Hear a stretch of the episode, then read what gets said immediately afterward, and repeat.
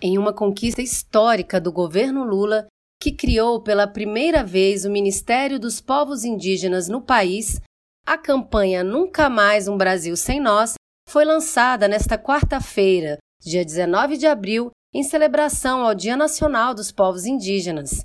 A ação propõe dar visibilidade à luta dos 305 povos indígenas que resistem e existem no país.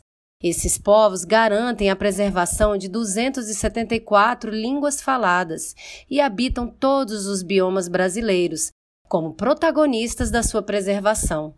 A coordenadora do Setorial Nacional de Assuntos Indígenas do PT, Tani Rose, elencou as conquistas democráticas defendidas pelo partido na pauta indígena e destacou assuntos fundamentais que precisam ser resolvidos no país, como a demarcação de terras indígenas e a proteção dos territórios dos povos originários. Esse 19 de abril de 2023 é muito especial, porque temos a criação do Ministério Indígena, que inclusive foi pauta de reivindicação do setorial indígena do Partido dos Trabalhadores. Isso é muito importante, porque democraticamente conseguimos que os nossos povos indígenas, lideranças indígenas, possam ocupar espaços públicos pela primeira vez na história.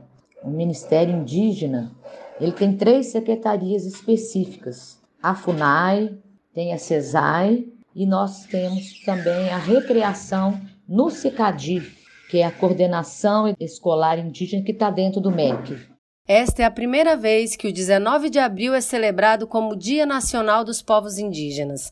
Por meio de decreto, a data foi renomeada recentemente, após a deputada federal Joênia Wapichana apresentar um projeto de lei para deixar no passado o uso inadequado do termo índio e para reforçar toda a diversidade e pluralidade dos povos indígenas.